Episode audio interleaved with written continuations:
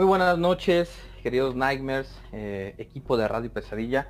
Muchísimas gracias por estar aquí esta noche.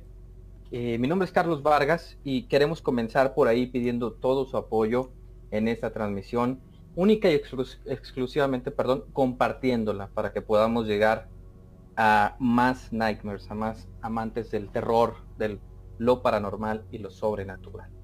Quisiera empezar a este equipo hacia mi derecha, así que pues, buenas noches, Ale, bienvenida. Carlos, gracias, buenas noches. Eh, Recordarles que ya pueden enviarnos sus relatos eh, al WhatsApp.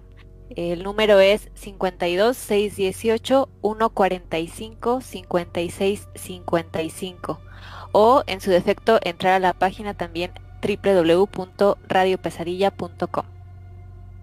Muchísimas gracias Ale y pues bueno, claro que sí, siguiendo hacia nuestra derecha, mi querida Salma Contreras, buenas noches. Hola, muy buenas noches. En esta noche vamos a presentarles un tema que esperamos que les guste muchísimo, pero primero por ahí pues les voy a dar lectura a los primeros comentarios. Tenemos a Alfredo Piña que nos dice, hola, buenas noches, saludos a todos. Hola, un gusto tenerte por aquí.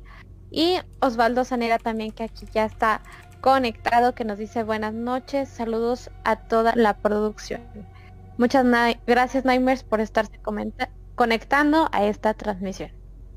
Muchísimas gracias, Alma. Seguimos a nuestra derecha con mi buen eh, Gus, mi buen Gustavo Alcalá. Bienvenido, buenas noches. Hola, ¿qué tal, mi hermano? ¿Cómo estás, Carlos? Eh, equipo, buenas noches y por allá toda la gente que nos está escuchando ya desde sus casitas. Eh, y pues bueno, de mi parte, además de saludarlos, aprovecho para recordarles que por ahí ya está, ahora sí que en todas partes, nuestra primera investigación paranormal, la cual se realizó eh, en la cantina más allá del agua, por aquí muy, muy cerca, o más bien en las entrañas de nuestro centro histórico, aquí en Durango, Durango. Entonces por ahí, si quieren verla, eh, pueden encontrarla sin ningún problema accesando a, nuestra, a nuestro canal en YouTube, que es youtube.com, diagonal Radio Pesadilla, a través de nuestra fanpage aquí en Facebook. Eh, o a través de nuestra página web oficial. Por ahí se van hasta la parte final donde están las investigaciones y por ahí van a tener no solamente eh, todos los videos que comprenden pues este esta investigación, este documental, sino que también varias fotografías que sería muy interesante que también ustedes analizaran para ver qué pueden encontrar por ahí que a nosotros se nos haya pasado. Carlos. Muchísimas gracias, mi buen Gus. Y pues bueno, un saludote y un gran abrazo a nuestro amigo hermano Oscar Hernández, que está por ahí en un compromiso, entonces pues no pudo acompañarnos esta noche, pero claro que sí, le mandamos un gran, un gran saludo. Y pues bueno, queridos Nightmares, comenzamos con este capítulo 28 de nuestra tercera temporada de Radio Pesadilla.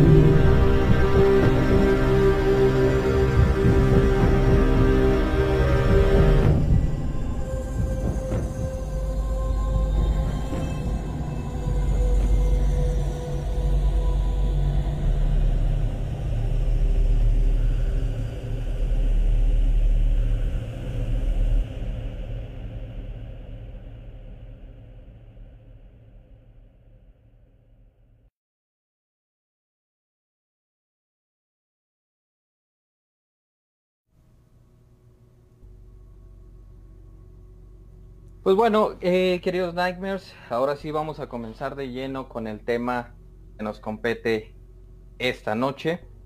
Eh, y vamos a hablar, como ya lo estuvimos por ahí comentando en la semana, sobre un caso que, híjole, no sé si lo conozcan, pero mientras se los vayamos platicando, yo casi estoy seguro que se les va a poner la piel de gallina porque fue un suceso bastante trágico muy muy lamentable que le ocurrió por ahí a una persona y pues en su misma familia, ¿no? Vamos a estar hablando del caso Fritzl.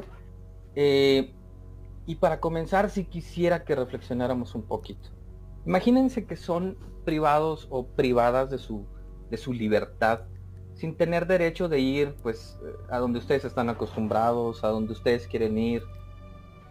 Y o simple y sencillamente no ver a sus seres queridos cuando ustedes realmente quieren hacerlo, ¿no? Sí. Pues bueno, a la persona que le ocurrió esto, pues obviamente tuvo que, dejar esto de lado. Ya no pudo hacer tampoco sus hobbies, sus, sus metas, eh, sus estudios, etcétera, ¿no? Y pues es que prácticamente Elizabeth Fritzl, pues eh, le fue arrancada su libertad de un momento a otro y lo peor de todo es que fue pues su propia sangre, ¿no? Estuvo prácticamente una vida, toda una vida lejos de todo, de todo el mundo que la rodeaba, ¿no? contra su propia eh, voluntad. Fue reportada como desaparecida ante la sociedad, ante las autoridades, y pues nadie, nadie sabía lo que había trasfondo de esta, de estos hechos, ¿no? Nadie se percataba de lo que realmente estaba sucediendo con su caso. Ni siquiera su familia, sus vecinos, sus amigos, eh, y como ya lo mencionaba, autoridades. Pues bueno, sin duda alguna, pienso y siempre pensaré que la mayoría de las veces la propia humanidad atemoriza muchísimo más que todo lo paranormal, que todo lo sobrenatural. Si hablamos de espíritus, demonios, creo que Elizabeth Fritzl sobrevivió pues a un cautiverio ahora sí que infernal. Y pues bueno, aquí, queridos Nightmares en Radio Pesadilla, vamos a contarles toda toda la historia. Así es, mi querido Carlos. Y fíjense, es bien interesante porque, bueno, estamos en una, en una época en la que parece ser que al fin se están develando algunas situaciones que pues se daban por hecho que eran comunes, hablando de abuso, em, que daban por hecho que, probablemente en décadas atrás pues eran parte de, de, de, muchas situaciones que estaban como que ya formaban parte de, pues del entorno como social y actualmente pues están eh, saliendo a la luz muchas situaciones que, sabemos ahora que no lo son. Pero este es un caso extremo.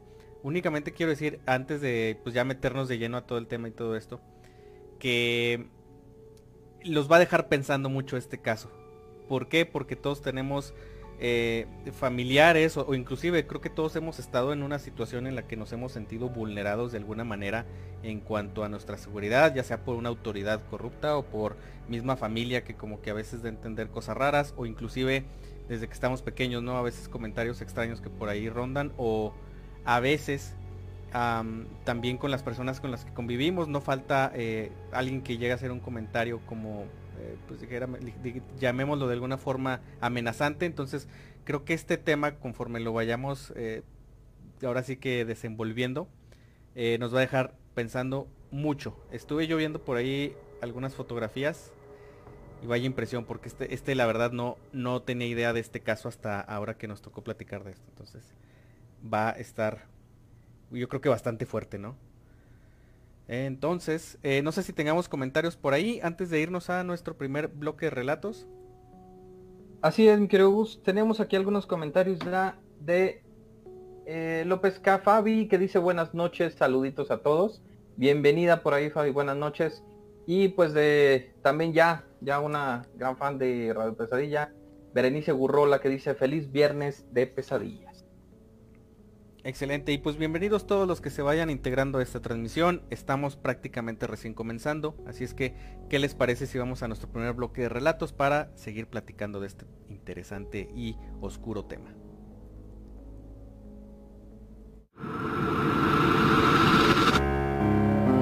Estás escuchando Radio Pesadilla.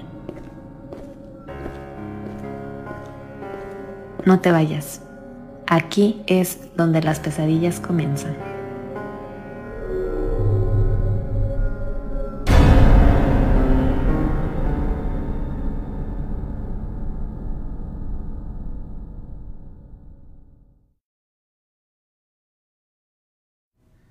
Pues excelente noche, ahora sí que ya siendo las 10 con 22 minutos, ¿qué les parece si vamos contigo Ale para que nos cuentes qué tenemos de relatos para esta noche? Por aquí eh, Fabi López nos envió eh, algo que nos quiere compartir. en primer lugar, es un relato que nos comparte escrito que eh, les voy a, a contar por acá. Hoy escuché el capítulo sobre brujería lo cual me llevó a recordar mi primer encuentro con lo paranormal. Y creo yo que desde ese suceso nació en mí la curiosidad por conocer más sobre este tema.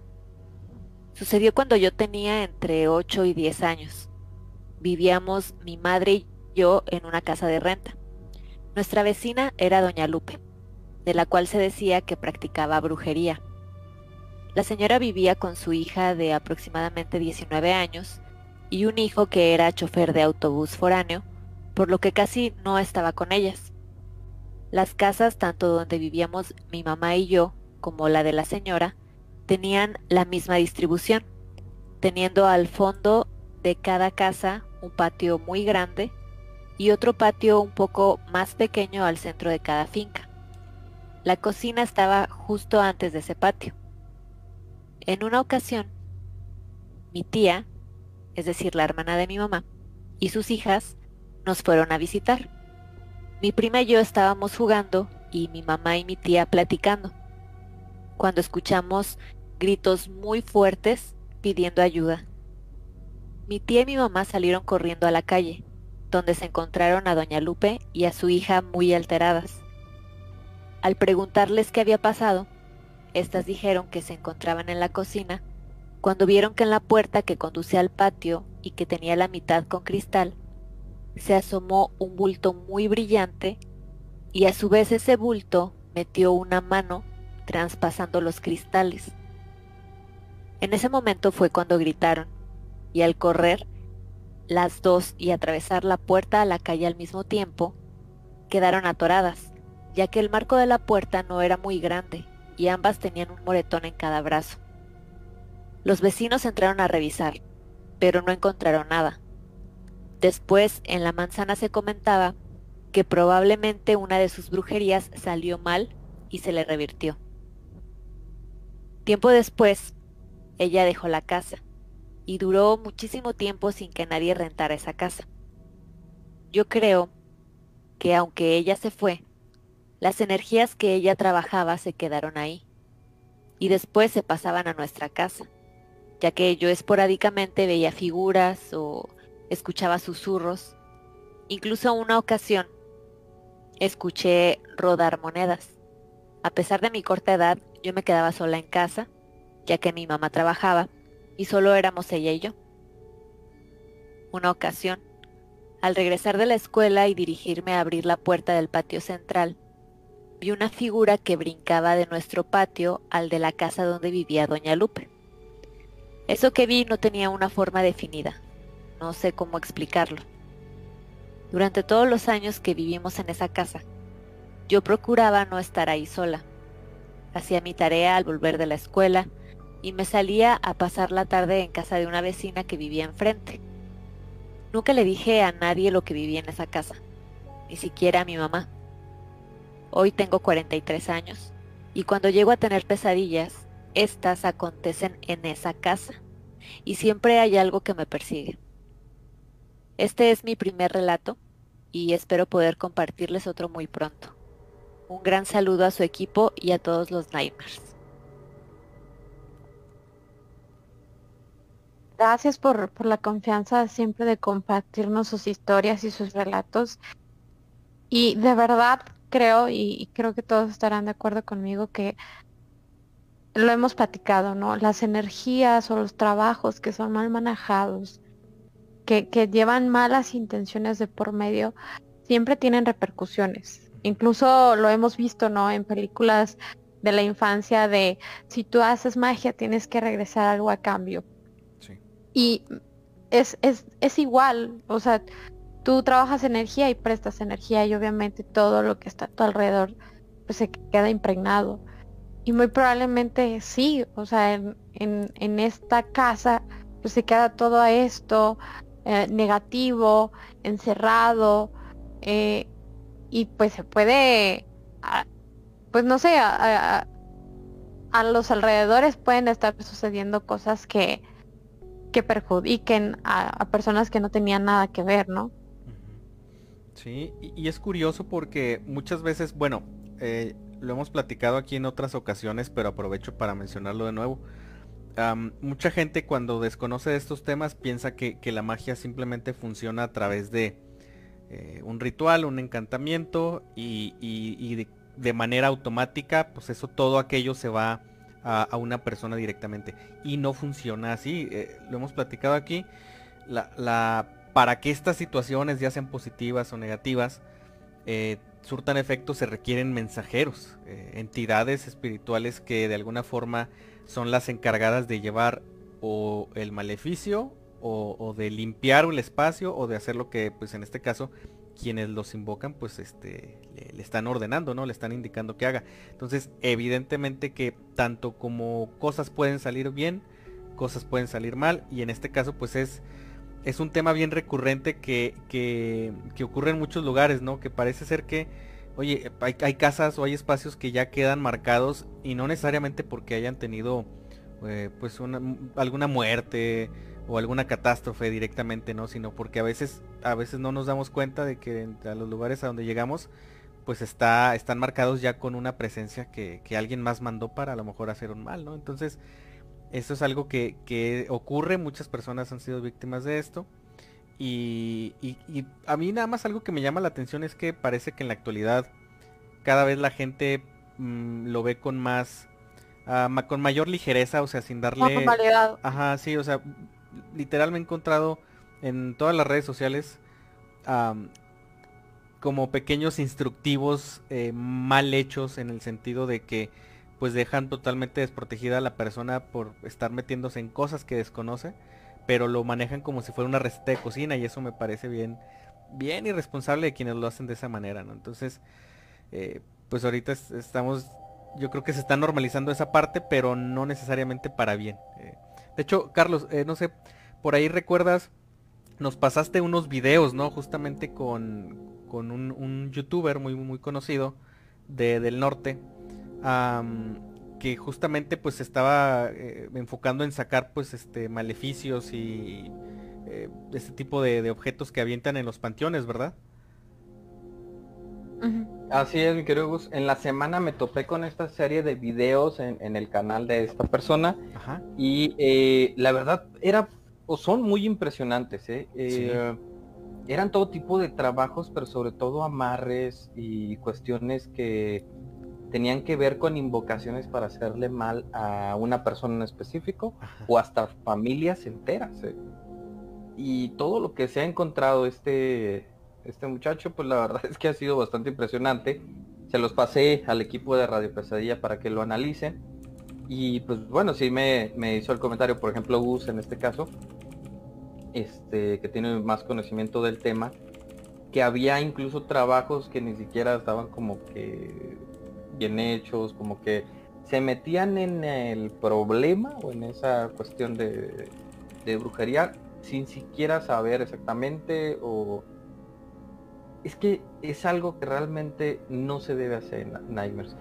Y con respecto a la demonología es muy clara, es muy clara. Eh, si tú te metes en cuestiones de, brujería, hechicería, de jugar con la Ouija, etcétera, es casi, casi arriba el 90% que vas a arrastrar a una entidad eh, bajo astral y que puedan haber consecuencias inimaginables. Claro, totalmente. Y más en este mundo espiritual siempre va a haber una, una consecuencia que a veces lamentablemente vamos a ignorar, pero no por eso quedamos salvos, ¿no? De, de, recibirla de lleno. Entonces, por ahí gracias por ese relato tan interesante. De hecho, nos comenta que eh, va a estar enviándonos más relatos porque tiene muchas cosas que platicarnos. Así es que pues bueno, este espacio está abierto para, para ti y para todos ustedes, Nightmares.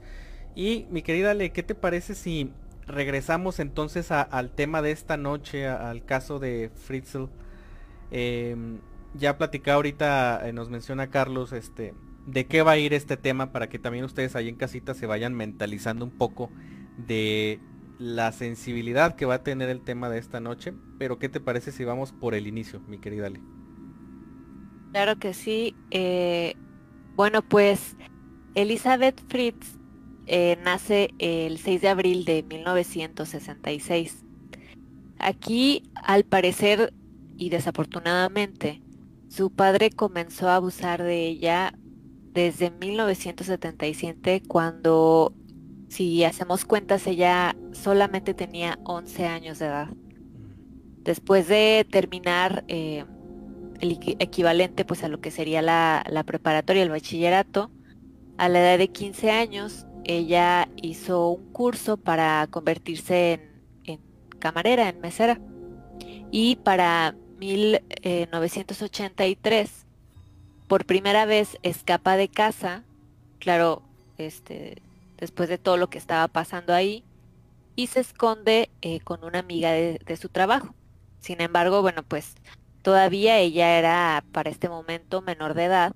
Por supuesto que al momento en que la policía la encuentra, después de tres semanas de que eh, surgió este acontecimiento que se escapa, bueno, al encontrarla la regresan a casa de sus padres.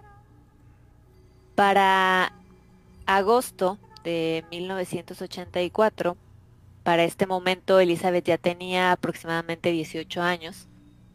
Ella vivía eh, con su madre, Rosemary, y eh, bueno, pues con quien va a ser el de los principales, ¿verdad? Eh, protagonistas de esta historia, su padre Joseph. Cuando lo que él hace es que eh, la, le llama eh, para que vaya al sótano con la intención de que aparentemente le iba a ayudar para poder colocar una puerta en algo que él estaba pues teniendo ahí de, de proyecto doméstico en, en, su hogar. Entonces ella bajó junto con él y mientras ella mantenía la puerta en su sitio, o sea, ayudándole eh, pues ahora sí que inocentemente, ¿no? Este, en el proyecto que él tenía, eh, su padre tomó un, un, trapo que estaba empapado de éter y lo puso en la cara de su hija para que ella pues perdiera la conciencia. Entonces ella se desmayó y posterior a esto la esposó y entonces eh, la encerró en lo que sería su, su prisión subterránea. Claro que la mamá, eh, posteriormente a su desaparición, pues presentó una denuncia y aproximadamente después de un mes de que no sabía nada de ella, eh, Joseph entrega una carta a la policía pues para empezar a disuadir las sospechas y en esta carta, eh, que fue de, de las primeras que obliga a Elizabeth a escribir, eh, decía que ella estaba cansada de vivir con su familia y que se estaba quedando en casa de un amigo. Y después eh, ella comenta en las cartas, que ya les comentaba, pues fue obligada a escribirlas, que aparentemente se había unido a una secta. Cosa que pues todos los vecinos no consideraban cierto, ¿verdad? Bueno, ya hasta, hasta cierto punto porque ella era una persona que en la sociedad se mostraba como una, una buena niña, pero al tener esta evidencia de que mandaba pues estas estas cartas que había oído de su familia, pues todos lo, lo consideraron cierto. Eh, lamentablemente en, en Austria, de donde es ella, a los 19 años ya se considera una persona adulta de 19, 20 años y las autoridades pues ya no están obligadas como a darle búsqueda o seguimiento a las personas desaparecidas bajo el hecho de que pues ellas ya pueden y tienen la libertad y responsabilidad de, de viajar a donde quieran, ¿no? Pero realmente para Elizabeth pues ella no estaba en ningún viaje.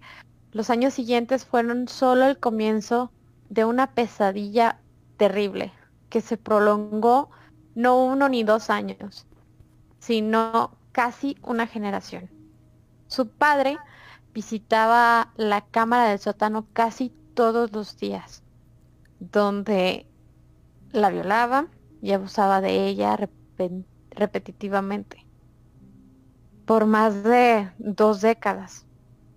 En 1988, dos años después de sufrir un aborto, Elizabeth dio a luz a su primera, sí, a su primera hija, de nombre Kirstin.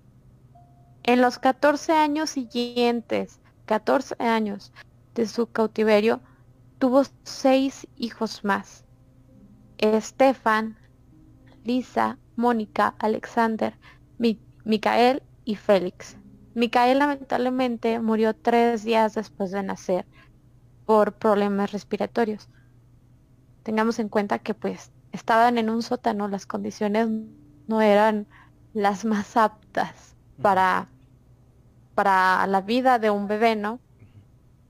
Cuando Lisa, Mónica y Alexander eran bebés, eh, Joseph decidió sacarlos del sótano debido pues a estas condiciones ¿no? que les comentaba y los llevó al piso superior para ser criados por él y su esposa, creando lo que se conoció o lo que se llamaba como la familia de arriba. Rosemary, la mamá de Elizabeth, creyó a su marido cuando él le dijo que cada bebé había aparecido fuera de la casa con una nota de Elizabeth pidiendo que los acogieran. El 19 de abril de 2008, Joseph accedió a buscar atención médica, pues la hija mayor, eh, Kerstin, sufrió un desmayo. Entonces Elizabeth le ayudó a sacar a su hija de la cámara y vio el mundo exterior por primera vez después de 24 años. Joseph obligó a Elizabeth a volver a la cámara, al sótano, pero el personal médico consideró que algunos aspectos de la historia pues eran sospechosos y alertó a, la policía el 21 de abril. Fíjense bien, esta, esta parte hasta donde vamos al momento, eh, o sea, decir una cantidad de años, la verdad es que eh, es bastante minimizante, si nada más lo mencionamos así. Pero vamos a hacer un ejercicio. Yo me pongo a pensar, si durante la pandemia duramos de forma eh, relativa, a lo mejor algunos meses, saliendo poco o en algunos casos, pues, no sé, familias un poquito más encerradas que otras. Ah, eh, digo, lo pongo como ejemplo porque es algo reciente que nos pasó a todos en general el último año, ¿no? Entonces, ya de por sí era desesperante estar en la casa nada más tener que estar pidiendo a lo mejor comida o salir una vez a la semana o dos veces a la semana. O sea, ya de entrada eso es bastante desesperante. Imagínense ustedes, no solamente una semana, sino a lo mejor uno, dos, tres, cuatro, diez, catorce años encerrados en un sótano. Obviamente sufriendo eh, de maltratos. Estoy seguro que hubo maltratos dentro de ese, de ese lapso de tiempo. Muchísimos abusos de todo tipo, emocionales, físicos, de todos. Y no solamente eso, sino que también trayendo al mundo pues a, pequeños bebés que fueron el producto de un abuso constante a lo largo de los años. Entonces... De violaciones. De violaciones, sí. Entonces es, algo que totalmente rompe, o sea, no solamente es el encierro, sino es el abuso constante. Y a mí algo que me llama mucho la atención hasta ahorita, de lo que hemos platicado, es, wow, qué onda con la esposa de este señor. O sea, que Simple no se dio cuenta? Exacto, o sea, le decía, no, aquí me los dejaron afuera. Ah, bueno, pues mételos. O sea, qué facilidad de verdad de ella de... De, creerse. Sí, claro. De creer en su palabra. Sí, sí, sí. Ahí, por ejemplo, es en la palabra de él, pero sobre todo en las cartas. Si sabes, porque aparecían estas cartas misteriosamente que él le obligaba a ella a escribirlas. Entonces, era su forma de expresarse, era su, su letra, eran varias cuestiones que dijo, bueno, entonces, pues sí es cierto, ¿no? Porque en las cartas para dejarle los bebés decían que la verdad ella pues no tenía ni el tiempo ni el dinero, que, seguía en lo de la secta, que, o sea, sí saben, era un hombre, bueno, es un hombre muy inteligente, pero para cosas negativas. Claro. Entonces, ese intelecto lo utilizó a manera de una manipulación hacia su esposa porque ella sabía él sabía perfectamente, perdón, que dándole estas evidencias en estas cartas, pues lo iba a hacer un hecho pues bastante creíble, ¿no? Sí, totalmente. Y, y sobre todo por, porque pues ella no lo había visto, o sea, para, para ella desapareció y, y obviamente las cartas era una amiga de lo que ella podía tener cerca a su hija. Entonces, Sí. sí, sí, pues era una evidencia, era lo- la única evidencia que tenía a la mano, ¿no? Pero sí que fuerte que, que la capacidad, ¿no? De, de mentir y de engañar es, es, es- espeluznante. Sí, totalmente. O sea, es algo fuera de serie. Este es un caso muy, muy fuera de serie. Entonces, para todos los que se vengan integrando, estamos hablando nada más y nada menos que del caso Fritzel. Em, eh, por acá creo que tenemos algunos comentarios, ¿no, no mi querido Carlos? Así es, ya tenemos más comentarios por aquí, por ejemplo, Alfredo Piña nos decía que muy buena historia, por ahí la que Fabi nos hizo el favor de enviar. Eh, David Gómez que dice, hola Radio Pesadilla, con este clima bien a gusto de escuchar historias de terror. Bienvenido mi David, buenas noches. Alfredo dice nuevamente que está demasiado interesante el tema de hoy. Muchísimas gracias, la verdad que a nosotros también nos parece pues bastante aterrador pero muy interesante. Y Fabi que nos dice, qué horror lo que vivió esa muchacha. Totalmente. Entonces, eh, pues bueno, ¿qué les parece si, si antes de continuar con este, con este tema y con su desenlace, vamos a hacer una pequeña pausa para ahora sí que darle espacio a los relatos que les queremos contar a continuación. Entonces, por favor no se despeguen que todavía nos queda un buen rato de este su programa, así es que en un momentito regresamos.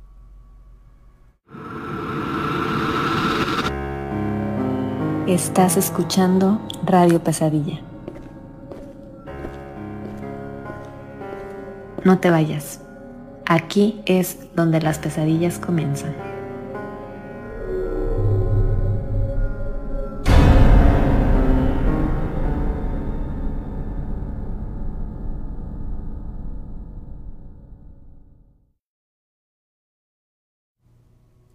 Y pues todo listo, queridos Nightmares, para arrancar nuestro segundo bloque de relatos, siendo las 10.44, al menos desde nuestra zona horaria, que es la zona horaria del centro del país, aquí en México. Eh, y pues bueno, ¿qué, ¿qué vamos a continuación, Ale? Bueno, pues también en este bloque de relatos, eh, por aquí algunos de nosotros queríamos compartirles algunas eh, cosas por ahí. Eh, Carlos, tenías algo interesante por ahí que compartirnos, ¿verdad?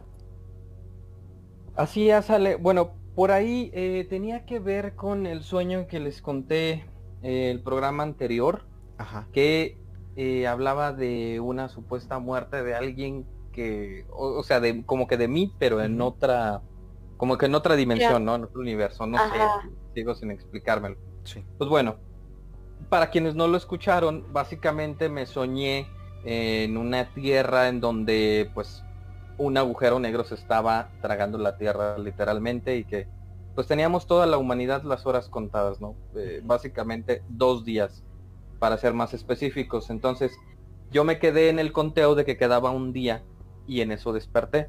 Sin embargo, al despertar pues fue de una manera muy abrupta y me levanté con ese pensamiento de me morí. O sea, yo realmente sentí que morí en, pues, en otra vida, no en otro espacio. Sí.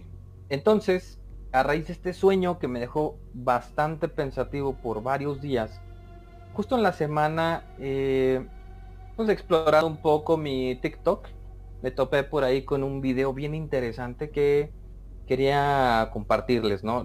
Básicamente son dos teorías de por qué pasa esto. O sea, justo estaba cambiando los videos hacia arriba cuando este escuché la voz de, de un sujeto que dijo Todo lo que necesitabas. Exacto. ¿Ustedes han soñado que se mueren? Y ahí, ahí pausé mi dedo, ¿no? Dije, ok, ¿qué, qué es esto, no? ¿Qué, qué está pasando aquí? A ver. Entonces, este sujeto menciona que hay dos teorías eh, con respecto a que sueñas que mueres. La primera es que cuando sueñas esto, que, que mueres básicamente que te estás muriendo, pudiera tratarse de algún viaje astral que tú estás realizando hacia el futuro.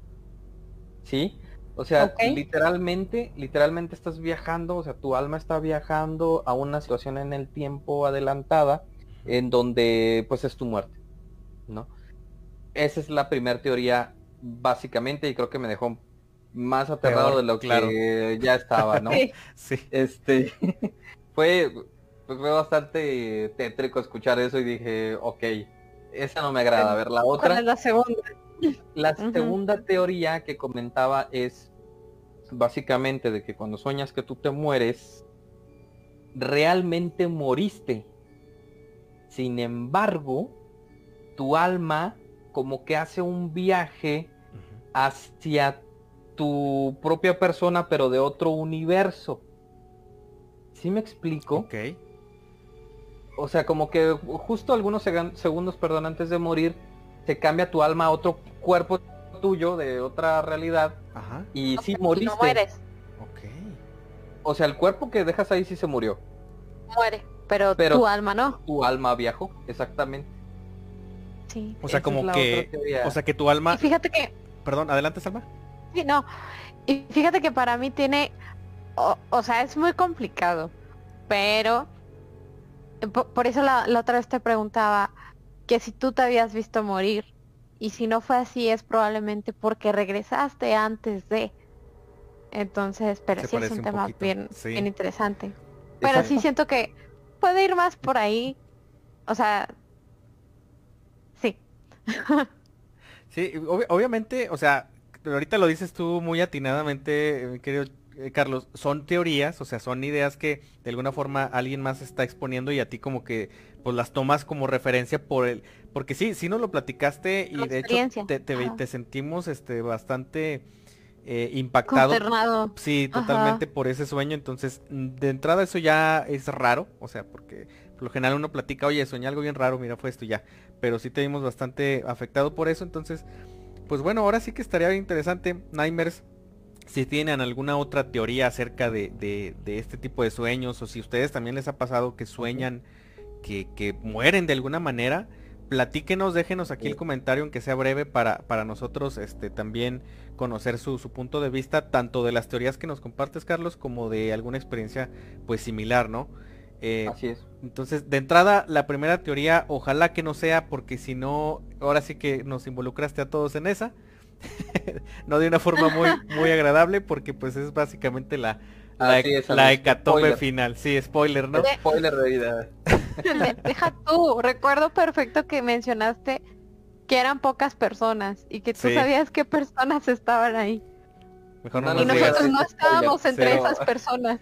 Sí, no, no, no. Yo creo que no pasamos ni el primer nivel del apocalipsis, pero y bueno. el primer Ya filtro. Adiós. Totalmente. Pues bueno, muy interesante esa, esa anécdota, eh, mi querido Carlos, la verdad, bastante, bastante interesante.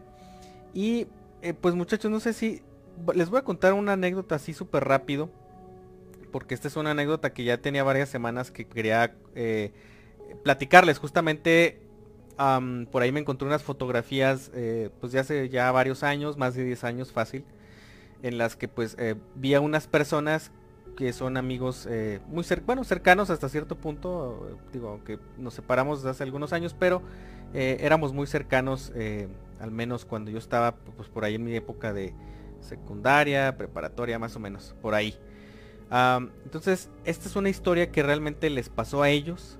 Nos la contaron una de esas tardes que nos reuníamos a, pues a comer y a, le seguíamos con el cafecito y en la noche pues hasta pedir algo de cenar. Entonces, em, ahí les va. Fíjense, se trata de una familia que siempre, desde que nosotros los conocemos, han estado rodeados de muchas situaciones extrañas. Pero en general, no solamente algún integrante, todos y cada uno de los integrantes de la familia, siempre les pasaban cosas muy raras. Em, obviamente no voy a decir ni sus apellidos ni sus nombres, este, me voy a referir a ellos como la familia, nada más para, para evitar cualquier detalle. Eh, pero la historia básicamente am, gira en torno a ciertos fenómenos que les empezaron a ocurrir cuando se mudaron de casa. Estas personas eh, primero llegaron a vivir en una zona del centro de aquí de nuestra ciudad, en una, calle bastante, bastante antigua, cerca del ferrocarril, o donde estaba la antigua estación del ferrocarril. Entonces, eh, obviamente el lugar donde vivían, pues se trataba de un espacio eh, pues ya viejísimo, ¿no? Que obviamente había tenido remodelaciones. Y fíjense, ahí les pasaban muchas cosas. Lo que más les pasaba ahí es que les aparecían objetos extraños en la entrada de la casa. Como que, pues como lo platicábamos hace ratito, muy seguramente pues brujería o, algún tipo de maleficios de diferentes, ¿no? O sea, a veces encontraban frascos, a veces encontraban pedazos de ropa eh, con cosas bastante desagradables dentro, que la verdad no quiero mencionar así en específico qué eran. Pero total, les aparecía de todo, ¿no? Pero ellos siempre decían que pues la verdad no tenían ni enemigos y que tampoco tenían en mente pues alguna persona que pudiera estarlos queriendo afectar, pero según ellos no les pasaba nada, o sea, ellos no se sentían como afectados por hallar todo este tipo de pues de cochinadas allá fuera de su casa. Total, es después de pasan como algunos meses y se vuelven a cambiar de dirección, esta ocasión a una zona bastante pues más nueva, una casa un poquito más nueva, eh, en otra área totalmente distinta al centro de la ciudad. Entonces cuando recién se mudan, ellos eh, comentan que no percibieron absolutamente nada. De vez en cuando, em, bueno, estamos hablando de que nos estamos remontando a unos 10 o 12 años más o menos, ¿no? Entonces era bastante más común utilizar el teléfono de la casa. Entonces si tú necesitabas comunicarte, pues no, no era como que tan fácil el acceso a un teléfono celular, más bien pues, agarras el teléfono de tu casa y marcabas a la casa de la otra persona. Entonces, en una ocasión, eh, en una plática justamente nos platican ellos, eh, nos comentan ellos que, que no nos recomendaban que marcáramos por teléfono a la casa. Lo dijeron en broma. Y pues mis papás se quedan así como que, ah, caray, ¿por qué? No, no, contestan o no escuchan el teléfono o por qué. Y de hecho nos dicen, no, miren, de hecho lo tenemos desconectado y nos enseñaron una mesita donde tienen como que pues el ¿cómo se llamaba? La sección amarilla y este tipo de objetos. Eh, donde están todos los números de teléfono y nos enseñan que el cable pues efectivamente ni siquiera lo tenían conectado en la cajita. Entonces nos quedamos como que, ok, va en serio, pero ¿por qué? Eh, entonces extrañados mis papás insisten en, en, cuál es la razón de esto y ellos comentan que porque la gente que les marcaba se empezó a quejar. Ok, insistimos en que como que se quejaban. Eh, para esto digo, yo estaba más o menos adolescente, estaba jugando FIFA a un lado de ellos, pero fue como que, a ver, ¿de qué están platicando? Deja a un lado ahí el, el, Nintendo, el Super Nintendo. Ajá, y pon atención. Entonces, comienzan a, ahora sí entrar en, materia justamente en este relato. Y dicen que en una ocasión, bueno, varias, ¿no? Pero una de las ocasiones más recientes, eh, entra una llamada. Entra una llamada de un familiar de ellos y les dice, oye, em, tengo toda la mañana buscándolos, la verdad es que me urge, pues, darles alguna noticia, creo que un familiar había fallecido de un ranchito, pues querían avisarles, ¿no? Entonces les dicen, la verdad es que pues este se nos hace mala onda que este pues dice, si tienes allá tu muchacha que, que contesta el teléfono, ¿por qué no te dan el recado? Pues les tengo marcando varias veces y me dice lo mismo. No sale de lo mismo la muchacha que tienen ahí contestando. Entonces dice este señor, dice, ah, caray. ¿Sabes qué? Discúlpame, pero se me hace que marcaste un número equivocado. Eh, a lo mejor lo estabas marcando mal. Porque nosotros no tenemos una muchacha trabajando. Y mi hija no está de momento en la ciudad. Ella está de vacaciones con unas amigas. Y nada más estamos mi esposa, estoy yo y está mi hijo mayor pero mi esposo y yo no estuvimos en toda la mañana. No, no estuvimos ah. en casa. Entonces dice ella, no, no, de verdad, este, sí me contestó una mujer. Entonces ellos como que dijeron, a ver, pero ¿qué te dijo esa mujer o, qué es lo que te comenta? Y ya es cuando se pone un poquito más escalofriante porque les dicen, es que sabes que cuando contesta la mujer no dice nada, se queda callada primero. Yo dijimos, oye, este, fulanita, ¿me, me escuchas? Este, ¿sí me escuchas? ¿Se escucha bien o algo? Y que le contesta, no están, pero muy seca, dice así muy seria, con una voz profunda, pero de mujer. Dice, no están. Oye, pero que necesito darles un recado, ¿quién habla? Que no sé qué. Y les dijo un nombre. Les dijo, soy, bueno, ahorita no me acuerdo del nombre, pero soy algo así como que... Eh, te iba a decir, no lo digas. No, la verdad lo voy a inventar porque no, no me acuerdo, ¿no? Este, soy, soy María, ¿no? Soy María, pero de una forma así muy seca. Y luego, oye, eh, pues, eh, ¿tú qué eres de ellos? O, les puedes dar el recado. No, o sea, no entraba en mayor detalle, nada más les contestaba, sí. Y listo. Bueno, está bien, marcamos al rato, les das el recado, que no sé qué, y listo. Y, y ella cortaba la llamada. Le marcaron de tres a cuatro veces y las cuatro veces contestó esa mujer. Aquí lo macabro es que ya después ellos checaron y es lo que nos... O sea, nosotros imagínense ahí estando alrededor de la sala. eh, Al lado del teléfono. justamente ahora fue cuando entendimos por qué lo tenían desconectado, porque dicen, es que ya después nosotros checamos y efectivamente había una señora que se llamaba María, que vivía no en esta casa, sino que esta casa está pegada con la que está junto a la de nosotros, o sea, era una casa más grande que dividieron en dos. Ay, Dios. Dice, y lamentablemente esta señora pues estaba en silla de ruedas y murió muy joven por una enfermedad degenerativa. No sé qué enfermedad sería, pero nosotros lo constatamos con los vecinos. Entonces llegaron a la conclusión que la que estaba contestando era pues María, la vecina que había fallecido años atrás, ¿verdad? Pues mucho antes de que ellos eh, eh, pues estuvieran ya viviendo en ese, en ese lugar. Entonces, esta es una de las varias que les voy a estar contando porque nos contaron un montón de cosas, pero la verdad es que sí era una familia que por alguna razón atraía estos fenómenos y no sé, no entiendo yo el por qué, pero eh, todos se veían afectados, el papá, la mamá y los dos hijos, eh, siempre les pasaban un chorro de cosas, entonces ahí se los dejo, este, por ahí la, la historia de las llamadas y la señora María que contestaba.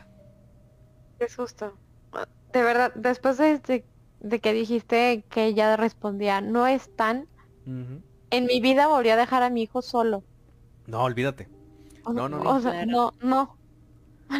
No, no, no. Qué y- susto. Y bueno, esto, digo, les movían cosas, oían ruidos, oían voces, este, o sea, muchas, muchas cosas más, ¿no? Pero, pero Sí, lo que, lo que me, pero me acordé yo porque vi esa fotografía donde salimos con ellos y dije, ah, ellos nos contaron una, una ocasión este, este tema.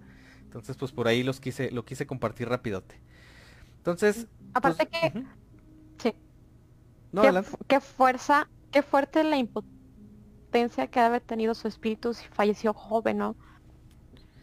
Pues fíjate que O sí, sea, porque sí, sí. dicen que falleció joven, o sea, que era una señora joven, eh, falleció de causas naturales, o sea, no se trata de una muerte que al menos donde ellos saben, pues fuera como eh, pues agresiva o Accidental. o alguna cosa así, simplemente a lo mejor yo creo que ella no se quería morir todavía, tenía un apego todavía muy grande, pues al- pues, igual y con su casa, eh, o no sé, y con el entorno en el que estaba y pues no sé si hasta la fecha sigan viviendo ellos ahí, yo me imagino que ya no, pero este, pues quién sabe ahora quién le estará tocando que tengan a la señora María contestando el teléfono, ¿no? Qué miedo. Esperaremos esas anécdotas con ansias, entonces. Ahí de a poquito se las voy a ir contando porque sí son bastantes. Y pues bueno muchachos, no sé, creo que tenemos algunos comentarios por ahí. A ver, vamos a checarlos. Y... Un poquito aquí el internet. Am. Vamos a ver.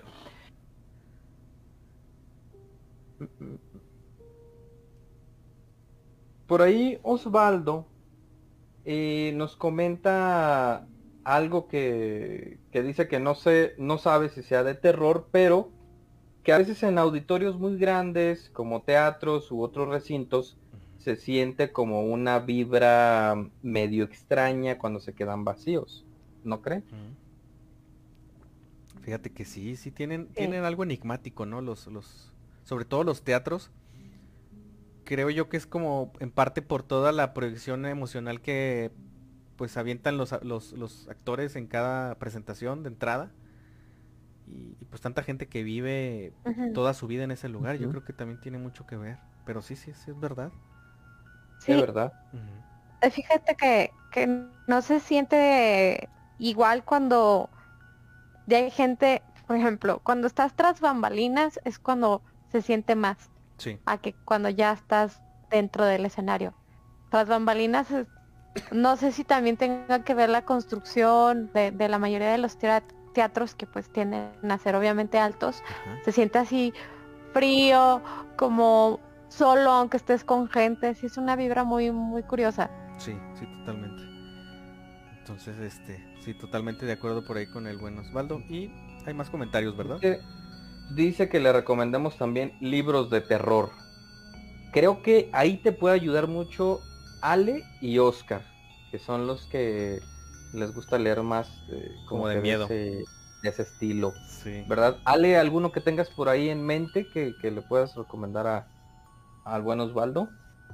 Sí, yo creo que pues ahí va a depender un poquito de qué tipo de terror te guste, pero eh, me gustaría yo creo que recomendar un librito de cuentos que es de ahí ahora sí que no, no soy buena para la pronunciación es de un eh, autor francés eh, que se llama Guy de Maupassant la verdad desconozco bien cómo se pronuncia pero tiene un por ahí un este compendio de varios eh, cuentos pequeños son relatos cortos de terror que la verdad están muy buenos. Entonces, este, si apenas estás entrando como que a leer un poquito de terror, son fáciles de leer, son cortitos y sí, este, la verdad a mí sí me dieron miedo. Pero por otro lado soy bastante miedosa, entonces no sé si es un buen punto. Pero sí, yo creo que sí, ese, esa sería mi recomendación. Perfecto, muchas gracias, Ale. Por ahí eh, Fabi le contesta a Osvaldo que efectivamente que es muy cierto que ese tipo de lugares como teatro sí dan cierta vibra eh, un poquito tenebrosa y nos cuenta rápidamente que una tía de ella falleció, era cuñada de su mamá y que unos meses después de haber fallecido hacía llamadas a su hermana. Wow. Dice que nos va a enviar el relato en estos días. Ah, está cañón eso, eh. Está cañón, sí, sí, sí. Sí, sí. O sea, imagínate, no, no, no, no me quiero ni imaginar ahorita porque sí. No, no. Está, está tremendo eso. Ya, ya que te llame un número de alguien que sabes que ya no está Ah, caray, está, está tremendo, eh. Está tremendo. Y pues bueno, muchachos, no sé si qué les parezca si continuemos platicando de, del tema de esta noche, del caso Fritzel. Em, hace un ratito ya nos platicabas, Alma, de pues que, bueno, después de todas esta cantidad de, atrocidades que, que, que, se estuvieron viviendo en este, en este lugar, eh, uno de los, bueno, una de las hijas, pues por ahí, la, hija mayor de, de, esta, pues de esta familia, por decirlo así, nada más que pues entre muchas comillas, eh, resulta enferma y pues este, finalmente después de bastante eh, insistencia, pues eh, resulta que pues accede este señor en, en que la lleven a, a, recibir atención, ¿no? Este señor Joseph.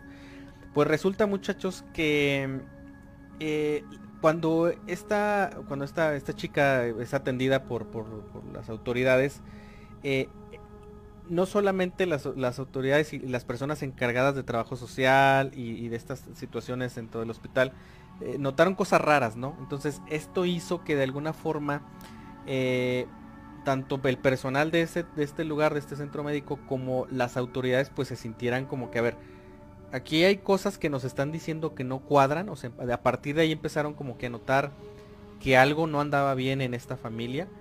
Entonces, eh, de cierta manera es a partir de aquí que pues la policía hace pues prácticamente un llamado masivo a, los medios de comunicación de ese entonces eh, eh, para que pues de alguna forma se lo que querían era que se presentara sí o sí la, la mamá de esta de esta niña no o sea estaban buscando a, a, esta mujer que supuestamente pues únicamente se comunicaba por, por, carta y demás cosas porque pues ellos lo que querían era de alguna forma eh, terminar de reunir la información para brindarle una atención, o sea, hablando de su historial médico y todo lo que pudiera, ¿no?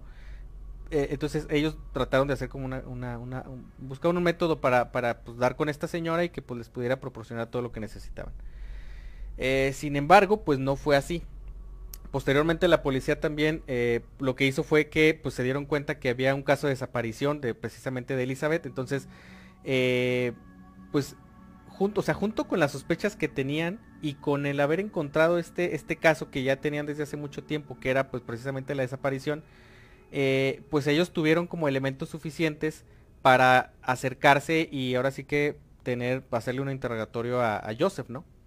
Entonces, este señor fue interrogado eh, repitió evidentemente la misma historia que él ya se sabía y que pues él ya había ensayado a lo largo de los años una y otra vez, donde les volvió a decir pues que esta, esta muchacha Elizabeth se había ido con una secta eh, y pues de hecho él lo que presenta como prueba pues es la última carta que supuestamente recibió de parte de ella, ¿no?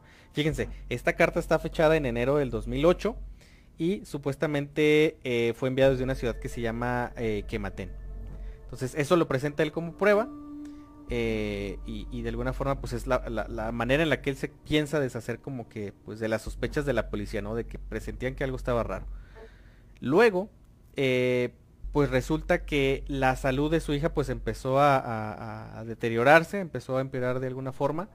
Eh, entonces, Elizabeth tuvo que presentarse de nuevo en el hospital para brindar más información de ella. Al principio no le dijo nada a la policía hasta que le prometieron eh, que no tendría que volver a, ver a su padre nunca más. Y durante las horas siguientes contó la historia de sus 24 años en cautiverio. O sea, fíjense bien.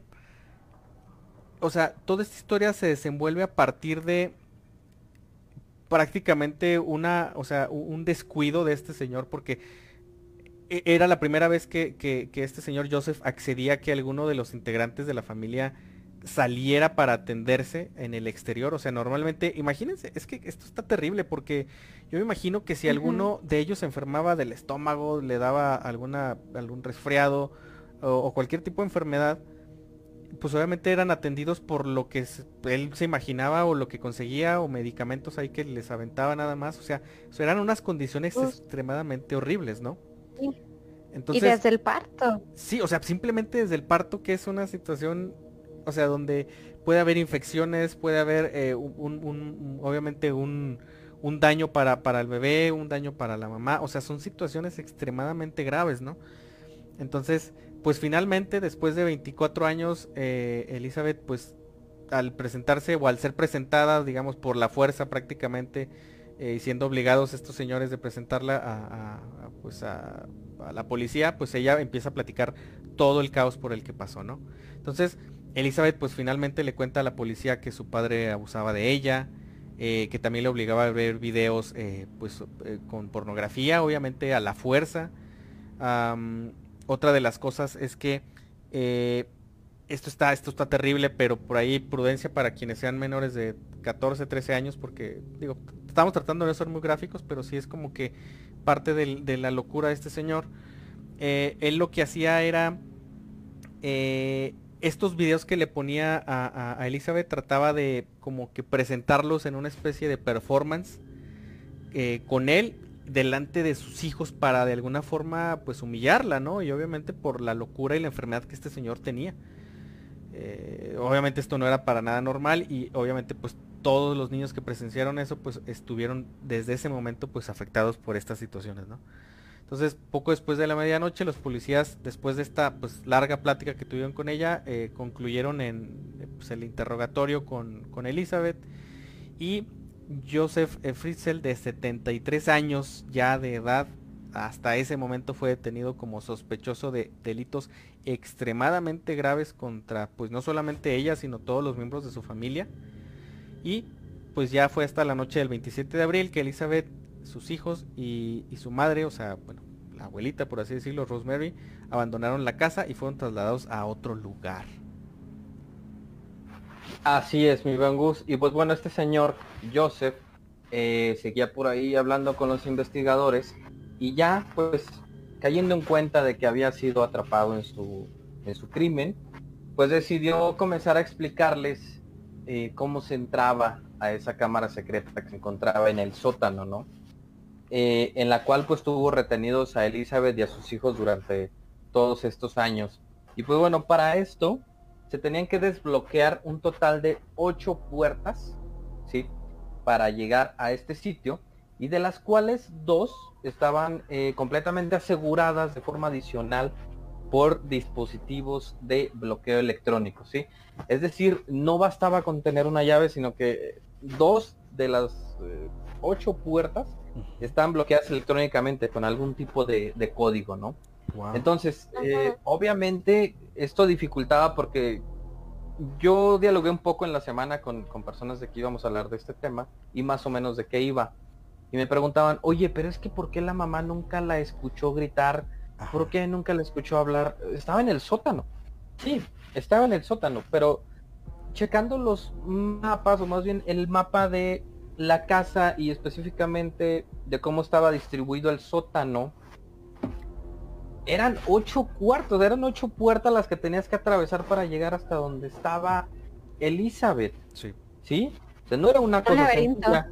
Así es, era todo un laberinto llegar hasta allá. Y aparte, para poder ingresar a estas ocho puertas, eh, la entrada se encontraba completamente oculta tras un mueble eh, pues bastante robusto, ¿no? Había que moverlo para después ingresar y pasar las ocho puertas que ya les estaba por acá mencionando. Entonces no era como que estuviera el cuarto de al lado, que incluso cuando estás así se dificulta eh, escuchar algo que se está diciendo en la otra habitación. Este, pues imagínense, 8 creo que es un número importante. Pues bueno, por ahí, eh, pues tras su detención, este señor afirmó, fíjense nada más el descaro de este señor. Confirmó, bueno, dijo él que el comportamiento hacia su hija no era un acto de violación, sino que había sido completamente consensuado, ¿verdad? Consentido por, pues por ella. Y pues bueno, un psiquiatra forense por ahí que lo estuvo examinando eh, lo diagnosticó con un trastorno de personalidad combinado severo, que pues este incluía varios tipos, ¿no?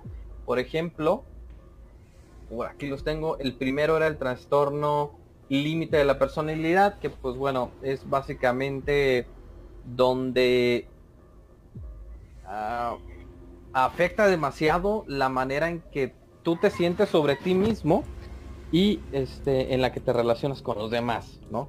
Ese es el primero. También venía con trastorno esquizotípico, que pues bueno, algunos de los síntomas es que se da básicamente en personas solitarias, eh, de emociones planas y respuestas emocionales este, bastante limitadas, con ansiedad social persistente.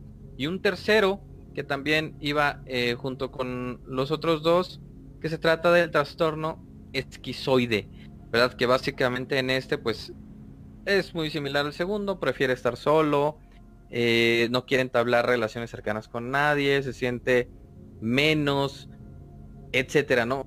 Podría decirse que sí realmente es una persona con varios detalles por ahí eh, de índole psiquiátrica. Y pues por fin, él, eh, pues bueno, eh, se le dictaminó que tenía que recibir atención psiquiátrica por el resto de su vida porque también contaba con un trastorno pues sexual. Y ya el 19 de marzo del año 2009 fue condenado a cadena perpetua sin posibilidad a libertad condicional. Y dijo eh, pues que no se arrepentía de todo lo sucedido y que aceptaba la, la sentencia y que no apelaría a ella.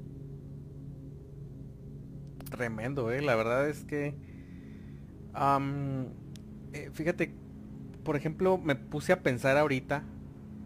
eh, yo creo, o sea, porque sí, es que es impresionante, la verdad, la, la- uno de los de los síntomas de, estos tipos de trastornos, sobre todo el del el límite de la personalidad, aparte de que son personas muy inestables, es que eh, tienden, o sea, esa misma perdón, inestabilidad los, los hace ser eh, bastante obsesivos y sobre todo cuando tienen una mente eh, aguda o con ciertas aptitudes bastante, digamos, eh, con talentos, por ejemplo, estoy seguro que este señor era, era, bueno con el tema de construcción y con el tema de la electrónica, entonces este trastorno hace todavía que se exploten todavía más esas aptitudes que ya tienen, entonces, pero llevándolo obviamente pues a, temas de- de impulsos, ¿no?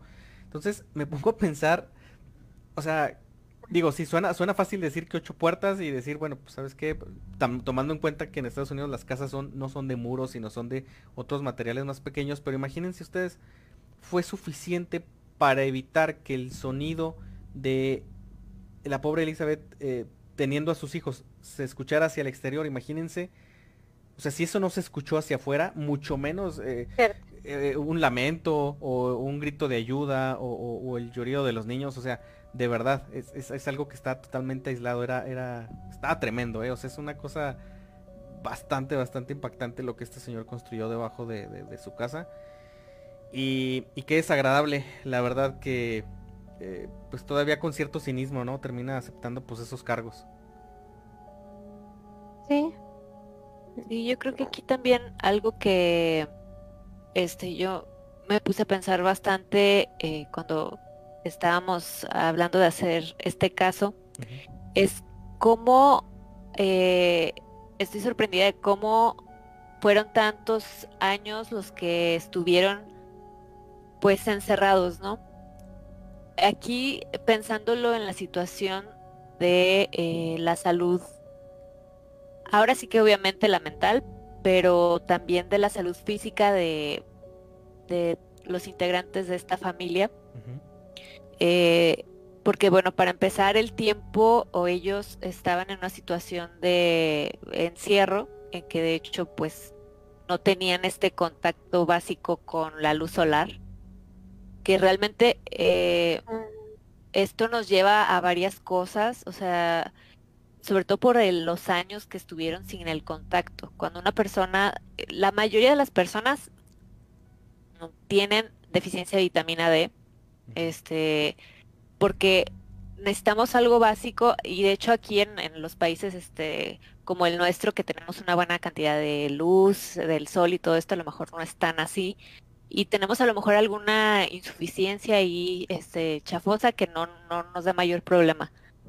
Eh, pero por ejemplo este en el caso de ellos que no recibían esto básico eh, la luz solar lo que hace hagan de cuenta a través de la piel activa la vitamina D y la vitamina D es una cosa eh, súper importante para la salud en la situación de, por ejemplo, mantener la mineralización de los huesos. O sea, son personas que más factible o más fácil tienen eh, osteoporosis, por ejemplo. Eh, más fácil pueden tener algún tipo de fracturas o inclusive también la vitamina D ayuda bastante para situaciones de defensa como para mantener el sistema inmune.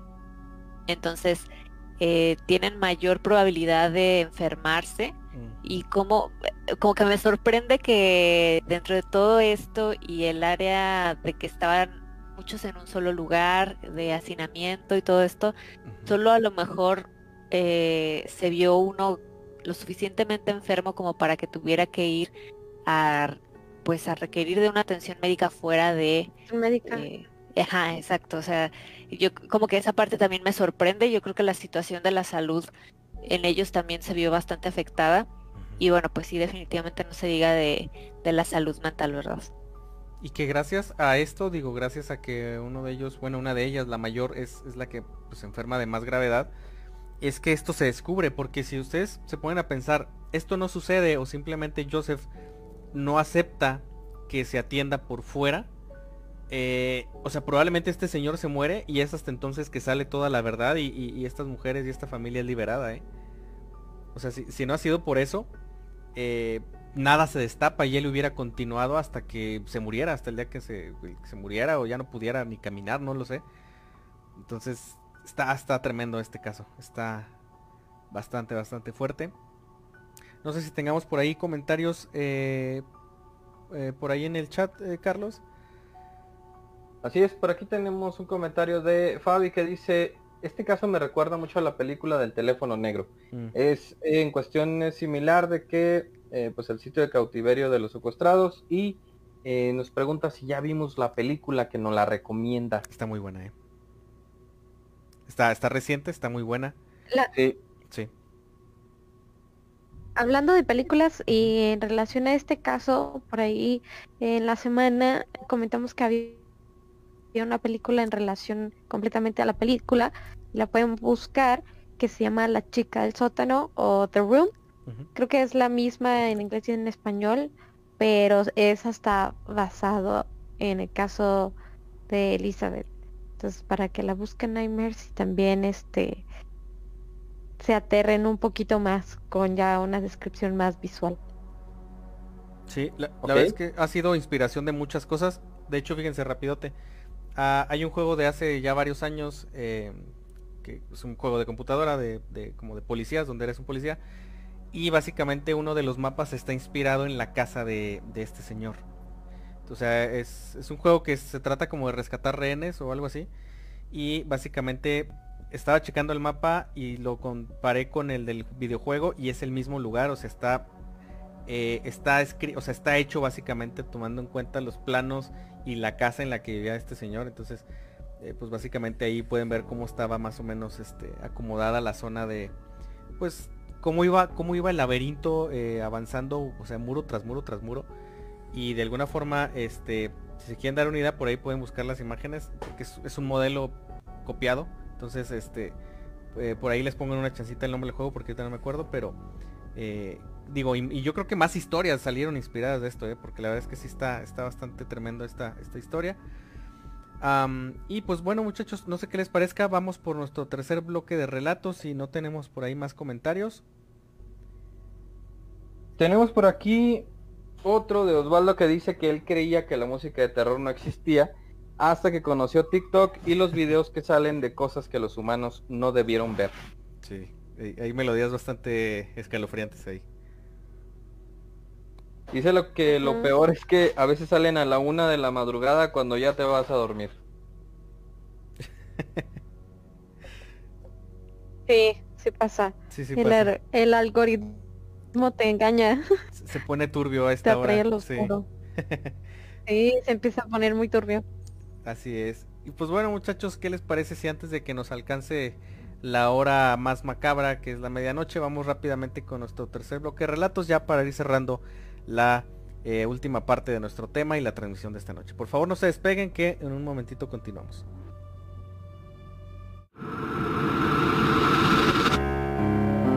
Estás escuchando Radio Pesadilla. No te vayas. Aquí es donde las pesadillas comienzan.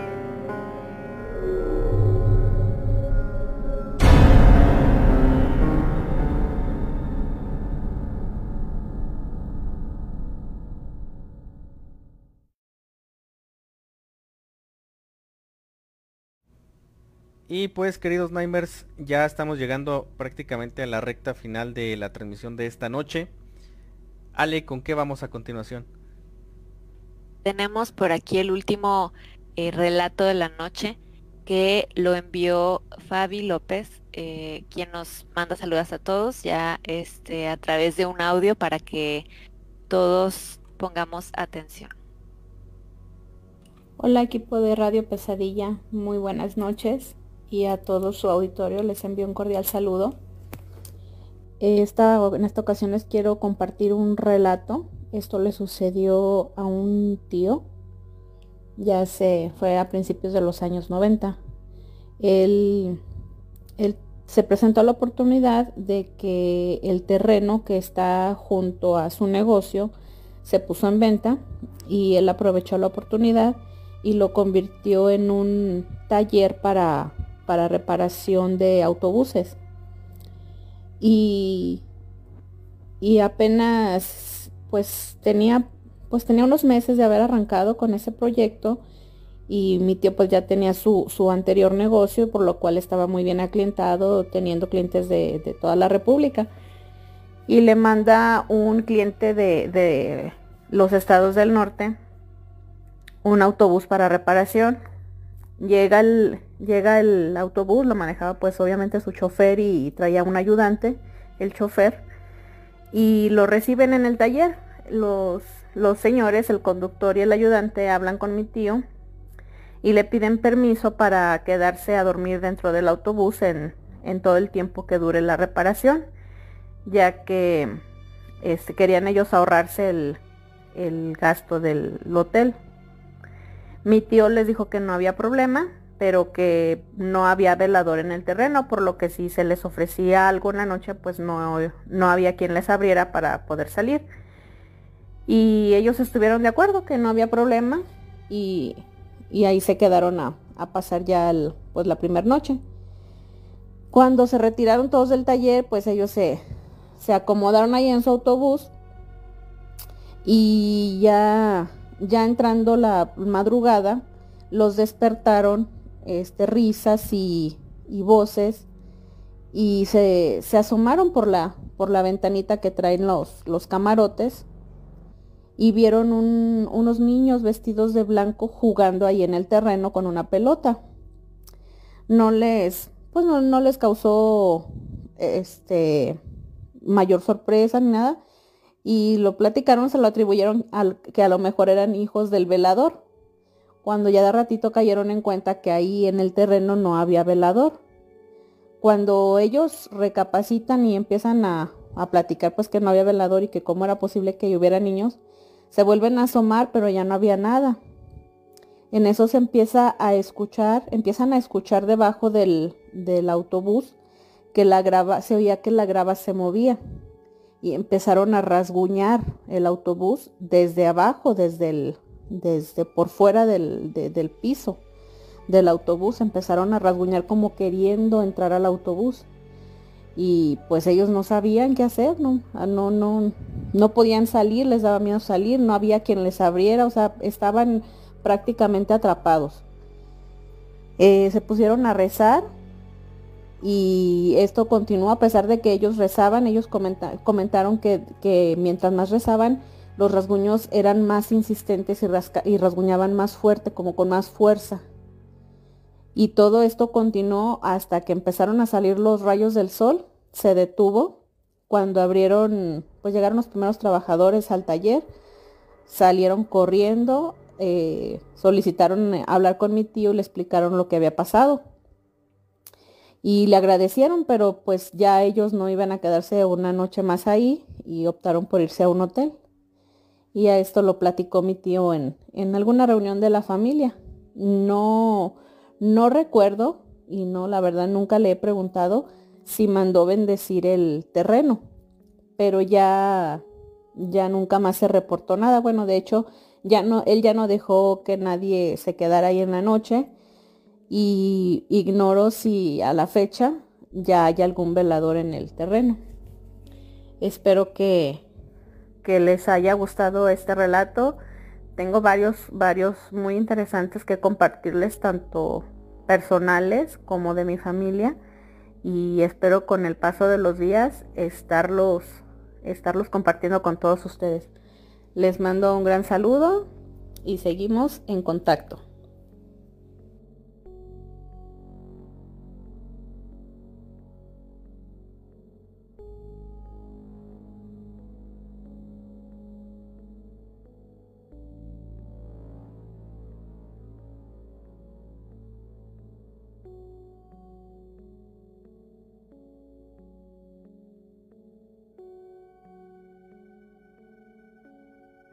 Y, fíjense, bien interesante este relato. Pues, bueno, primero que nada, ¿verdad? Muchísimas, muchísimas gracias por ahí a, Fabi que nos hace el favor de mandarnos este relato y por ahí si tienes más, si tienes más que quieran compartirnos, eh, pues ahora sí que este canal está abierto para, para recibirlos. Sí me dejó pensando porque fíjense, en este caso en particular, eh, yo no sé si, si la entidad estaría en el lugar, o sea, en el espacio, así como lo comenta o si vendría más bien apegada al vehículo. Y les voy a decir por qué. Ah, yo tengo algunos familiares que, bueno, algunos de ellos ya eh, lamentablemente han fallecido por cuestiones naturales, pero que pues se dedicaban a, ser transportistas, ¿no? A ser camioneros. algunos de pasajeros, otros de, mercancía, etcétera. Y en algunos casos me llegaron a platicar eh, como me imagino que es una especie de secreto a voces, que, que a veces sucede que en la carretera se atraviesan personas y lamentablemente pues eh, es muy difícil hacer una frenada rápida en este tipo de vehículos porque para empezar la carga puede eh, totalmente venirse hacia el frente y destruir la cabina matando al, chofer eh, y además de que no es como frenar un carro no necesitas muchísimo más tiempo más más cantidad de distancia para poder llenar, llegar a un frenado. Entonces, eh, este familiar nos llegaba a contar que se platicaban entre ellos, que había casos en los que, eh, pues supuestamente, pues ocurrían estos incidentes, ¿no? Que se atravesó una persona, una persona en bici se me atravesó, un viejito o alguien en la madrugada en la carretera, y pues, ¿qué es lo que hacían? Pues nada. Eh, digo, bastante cruel, a lo mejor irresponsable, pero pues que ellos se seguían, ¿no? Y ya, se iban hasta su destino lavaban el camión y quién fue, pues quién sabe. Eh, dejaban así como que el caso totalmente, eh, pues, eh, sin una resolución real, ¿no?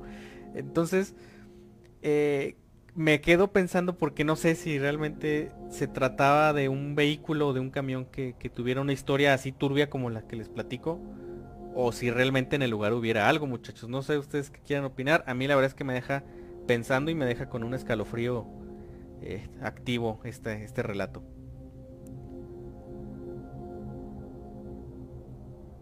Pues sí, la verdad, este, bastante interesante. Que por ahí como que perdimos a, Ale. Ah, eh, Ale, sí. Se me desconectó un poquito su micro. Carlos. Bueno, mientras yo te doy mi opinión, creo que yo pienso que es más bien en el terreno, ¿eh? pero no lo sé.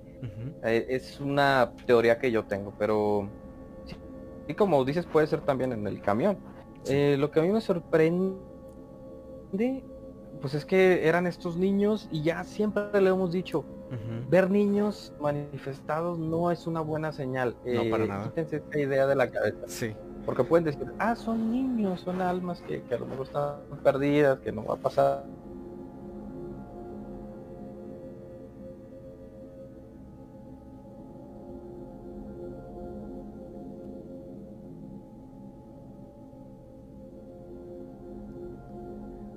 ahí nada más. clase bastante, Nada más, ¿sabes qué, Carlos? Eh, clara de... perdóname que te interrumpa, eh, Carlos, nada más que el mismo problemita que tuvimos ahorita con, con, con Ali y con el micro de Salma, eh, se me hace que es de nuestra consolita. Eh, entonces, si puedes retomar nada más lo que estabas comentando eh, acerca de los niños, porque se cortó y ya no se alcanzó a escuchar. Sí, sí, sí.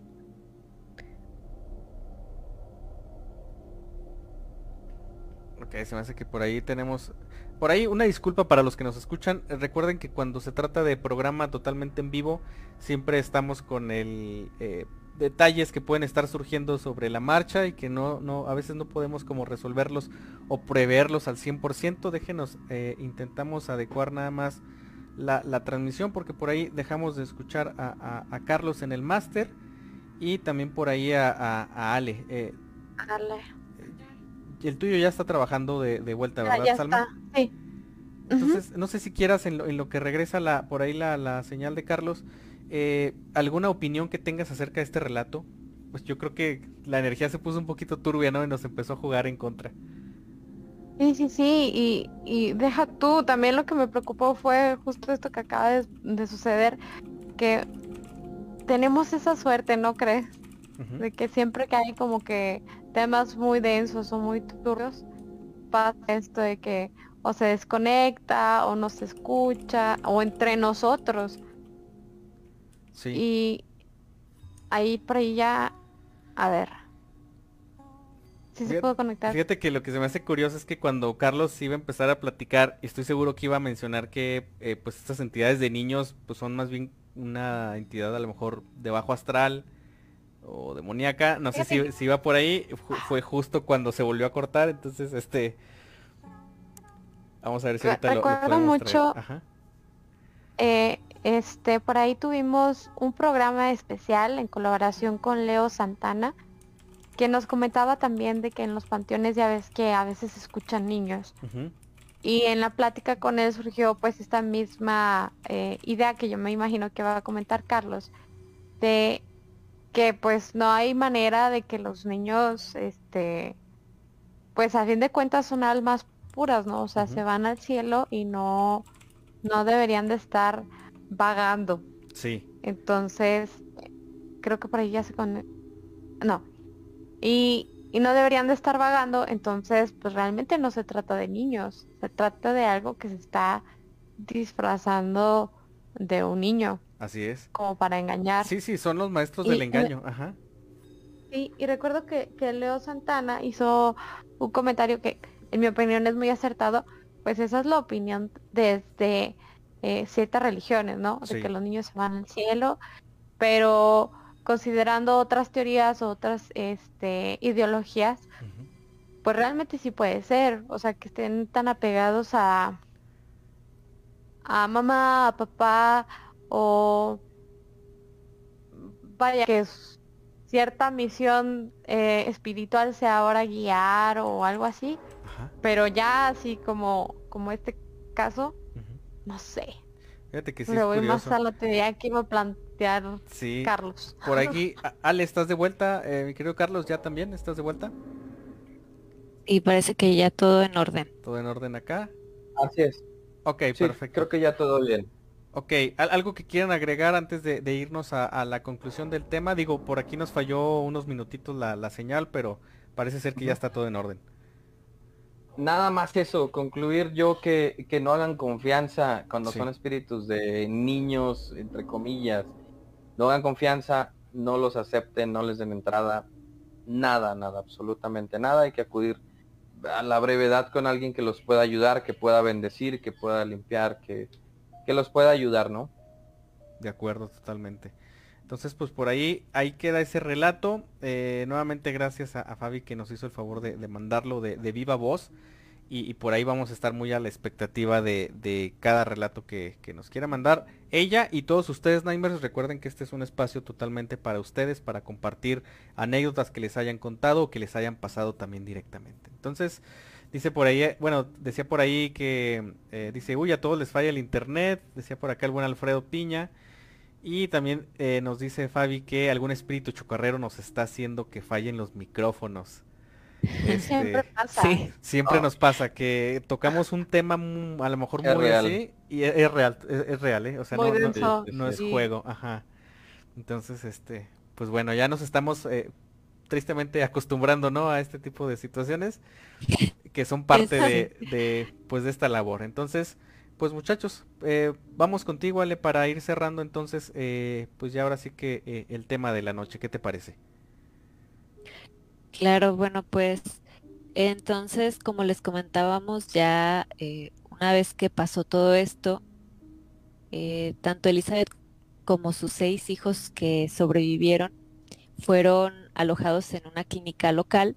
Ahí pues se les, se les protegió de, ahora sí que del resto del mundo y, recibieron tratamiento pues tanto médico como psicológico, como les comentaba anteriormente, pues que claramente lo iban a, requerir.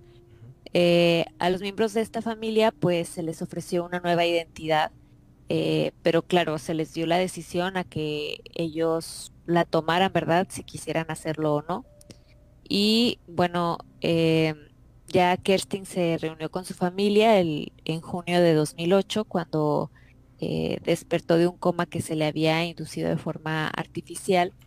Y bueno, eh, los médicos dijeron que iba a tener una, recuperación completa.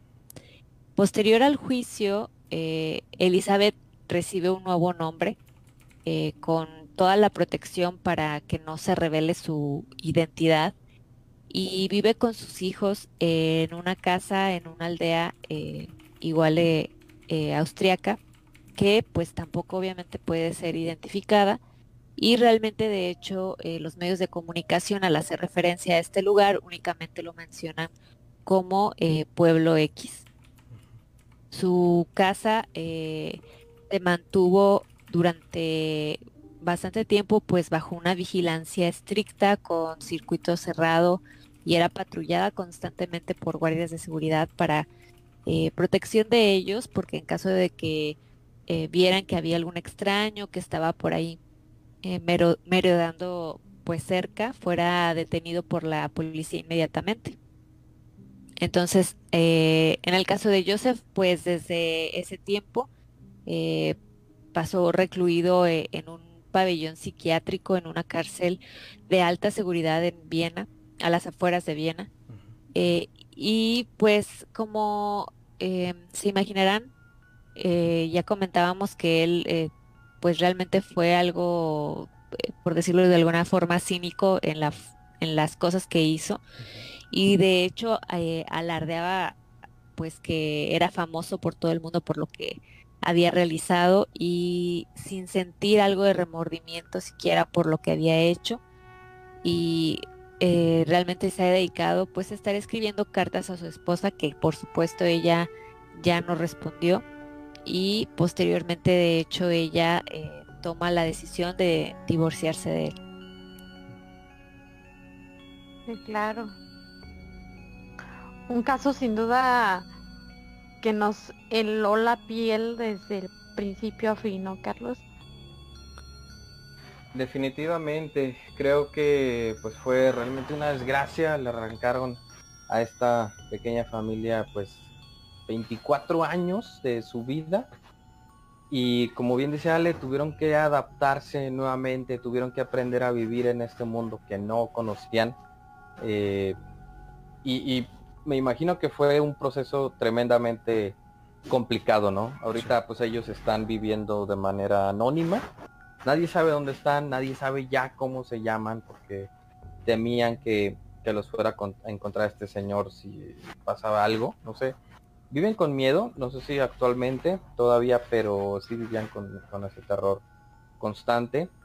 Se llegó a mencionar que inclusive los niños tenían pesadillas eh, de forma constante y adaptarse a la luz fue otro de los procesos que tuvieron que, aprender, eh, pues porque vivieron en, en oscuridad por muchísimo tiempo, ¿no?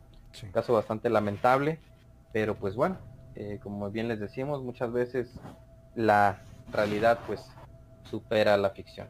Entonces pues vamos a, ir cerrando este programa, este episodio de Radio Pesadilla.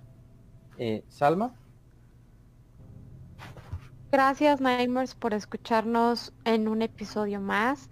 Eh, pueden acercarse a ver todos los demás eh, episodios, a escucharlos. Estamos en Spotify, en iBooks, en Anchor, YouTube y Google Podcast para que se den la vuelta ahí y revisen todo el material que hemos estado subiendo. Mi nombre es Alma Contreras y siempre es un gusto compartir las pesadillas con ustedes. Gus. Gracias Alma, pues de mi parte, eh, como cada semana agradecerles también. Eh, y pues recordarles, ¿no? Que pues no importa la hora, no importa eh, prácticamente el día de la semana, nuestro WhatsApp siempre está disponible para todos ustedes, Nightmares. Entonces por aquí se los voy a decir para quienes no lo, no lo sepan todavía, es el 52 618 145 56 55. Por ahí ustedes pueden mandarnos una nota de audio, alguna fotografía o material que les parezca eh, pues interesante y que quieran compartir con la comunidad para que lo analicemos también o simplemente pues, si quieren platicarnos un relato de forma escrita pues ahora sí que ahí está un medio bien sencillo para que ustedes nos puedan contactar y también eh, tenemos un formulario bastante sencillo eh, en nuestra página web que es radiopesadilla.com por ahí busquen el apartado de relatos o de cuenta tu anécdota y por ahí van a tener varias formas de hacernoslas llegar también de una forma bastante bastante sencilla Además de que pues por ahí van a encontrar nuestro blog con publicaciones eh, periódicas toda la semana. además de pues material eh, pues que prácticamente únicamente está reunido y concentrado en, esa página. Con mucho cariño para todos ustedes. Entonces, de mi parte es todo. Soy Gustavo Alcalá y les deseo una excelente noche. Carlos. También recordarles que pueden seguirnos en nuestras eh, otras redes sociales, Instagram, en donde pues nos van a encontrar como Radio Pesadilla, eh, vamos a estar subiendo por ahí otro tipo de contenido, memes, algunas encuestas, algunos datos curiosos. Y en TikTok, que también nos pueden buscar como Radio Pesadilla y ahí vamos a estar subiendo eh, los mejores, o más bien todos los relatos que ustedes nos han enviado eh, en estas tres temporadas. Así que no pueden perderse ese material exclusivo. Muchísimas gracias. Yo soy Carlos Vargas y como siempre un placer. Ale. Gracias a todos por acompañarnos. Eh, ya por último ahí eh, comentaba David, el abuso sí me da terror. Em, y eh, Fabi por aquí dice, excelente programa, el caso Fritz está de pensarse. Gracias equipo de Radio Pesadilla, buenas noches. muchas gracias por acompañarnos a todos ustedes. Esto fue Radio Pesadilla, donde las pesadillas comienzan.